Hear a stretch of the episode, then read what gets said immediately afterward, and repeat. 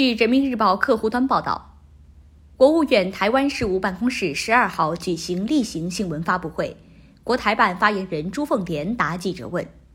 记者问：民进党当局日前推出所谓专项资金用于立陶宛的投资，并称相信台湾与立陶宛深化合作一定会有很多成功的故事，请问发言人有何评论？朱凤莲说。世界上只有一个中国，坚持一个中国原则是公认的国际关系准则和国际社会普遍共识。立陶宛政府应充分认识到错误，并切实采取行动，尽快纠正制造“一中一台”的错误行径，停止对民进党当局和台独势力的支持纵容，回到一个中国的轨道上来。民进党当局妄图利用外部势力图谋独立，注定失败。感谢收听《羊城晚报广东头条》，我是主播一飞。